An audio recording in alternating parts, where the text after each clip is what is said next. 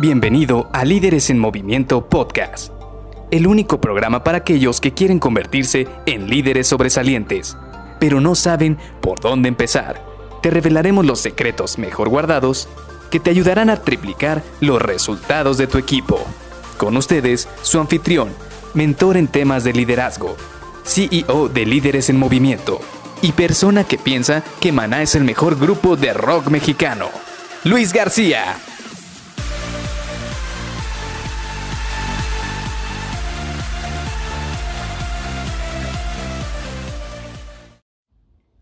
Hola, ¿cómo estás? Soy Luis García y te doy la bienvenida a Líderes en Movimiento Podcast.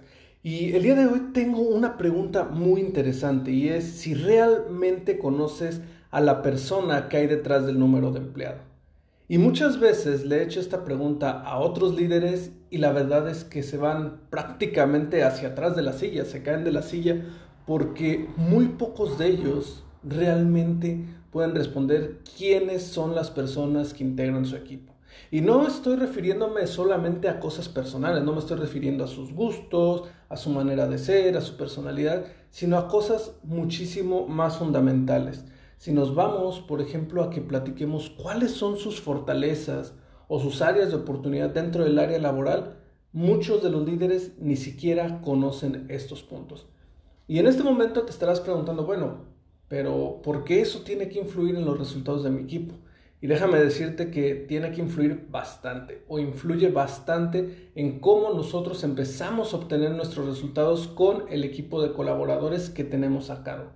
Primeramente, si no conoces a tus colaboradores, ¿cómo vas a poder coordinar las actividades del día a día? Si no sabes cuáles son esas fortalezas que ellos tienen, cuáles son esas actividades en las cuales ellos se pueden desenvolver de una manera perfecta, óptima, ¿tú cómo vas a poder asignarle esas actividades? Digamos, el día de hoy tienes una urgencia, tienes una actividad que llegó y que requiere un nivel alto de experiencia de uno de tus colaboradores, pues no vas a asignar al recién llegado, al practicante o a la persona, al estudiante que apenas tiene menos de un año de haber egresado de la carrera. Cuando llegan ese tipo de actividades, tú quieres asignar a la persona más capaz, a la que tiene más experiencia.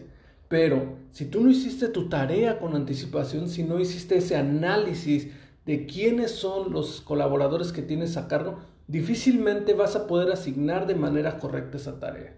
Así que un punto muy importante que tienes que evaluar al conocer a tus colaboradores es cuáles son las fortalezas y áreas de oportunidad de tus colaboradores. Y esto es un punto muy importante, ya que muchas veces nos enfocamos en ver qué es lo mejor que hacen nuestros colaboradores, cuáles son esas actividades en las cuales ellos son personas de prácticamente de élite que se desenvuelven muy bien, que tienen esa habilidad para resolverlas de una manera muy buena, pero dejamos de lado esas áreas de oportunidad y eso también es un punto muy importante, ya que tú también cuando asignas actividades tienes que saber si tu colaborador va a ser capaz de poder resolverlas en el tiempo que tú le estás pidiendo.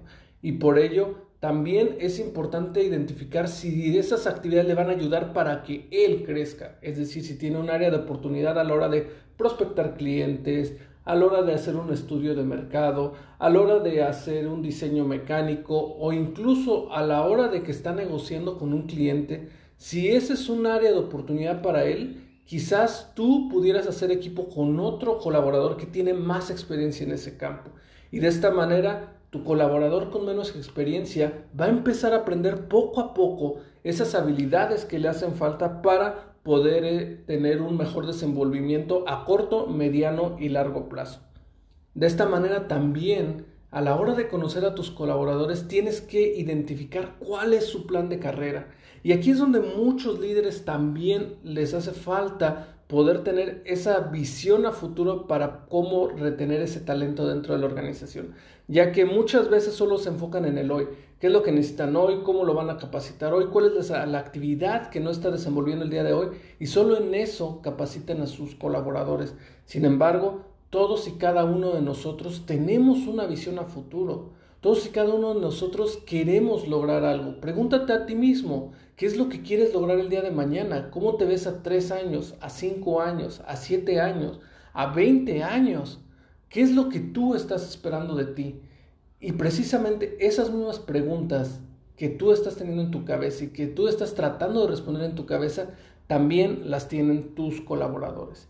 Y esto es un tema muy importante, ya que si tú no eres consciente de cuál puede ser esa visión o cuál es ese alcance que tiene cada uno de tus colaboradores a corto, mediano y largo plazo, difícilmente vas a poder generarles un plan de desarrollo personalizado para cada uno de ellos que vaya en dos rutas. Uno, primero que esté en alineación con lo que la organización y el equipo requiere de él. Y segundo, actividades que también le permitan a él crecer para su desenvolvimiento personal.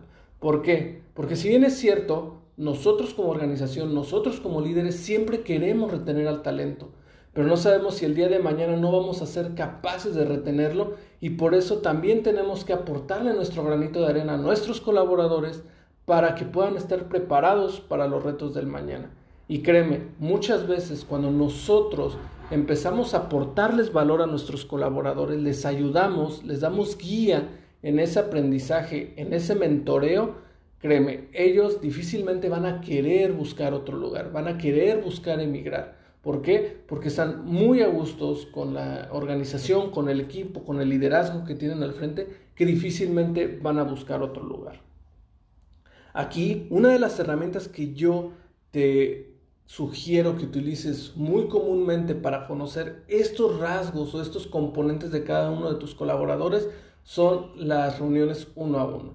Y en las reuniones uno a uno tienen esta mística, este, este lugar, esta, esta manera de trabajo que te permite poder tener una conexión con tu colaborador de manera muy personalizada. ¿Por qué? Porque de esta manera permites que se eliminen las barreras que pueda haber entre jefe y colaborador ya que están en un espacio un poco más privado, están ustedes solos y pueden empezar de una manera un poco más relajada, es decir, hablando de temas técnicamente culturales o prácticamente de algo que le haya ocurrido durante los últimos días, algo más personal, y conforme se va aligerando la tensión de esta reunión, ya van entrando en detalles más específicos, más técnicos, más que se enfoquen en el área de trabajo. Y de ahí también puedes obtener grandes pepitas de oro. ¿Por qué? Porque ¿quién mejor que tus colaboradores sabe desde dentro de la operación qué es lo que a ti te pudiera estar escapando por visión de túnel o por la ceguera de taller? ¿Cuántas veces de repente estamos tan metidos en estar coordinando nuestro equipo o en estar haciendo nuestras actividades que dejamos de lado algo que pareciera evidente, algo que no está funcionando con nuestros colaboradores y tiene que venir uno de ellos a decirnos, oye, ¿sabes qué? Pon atención aquí porque esto nos está impactando o esto no nos está permitiendo lograr los resultados de equipo. Y de ahí es donde puedes sacar mucha información que a ti te va a funcionar para poder obtener grandes resultados con tu equipo. Así que te dejo esto para que lo empieces a pensar, lo apliques, para que empieces a aplicar con tu equipo las sesiones uno a uno y nos vemos en el siguiente episodio. Bye bye.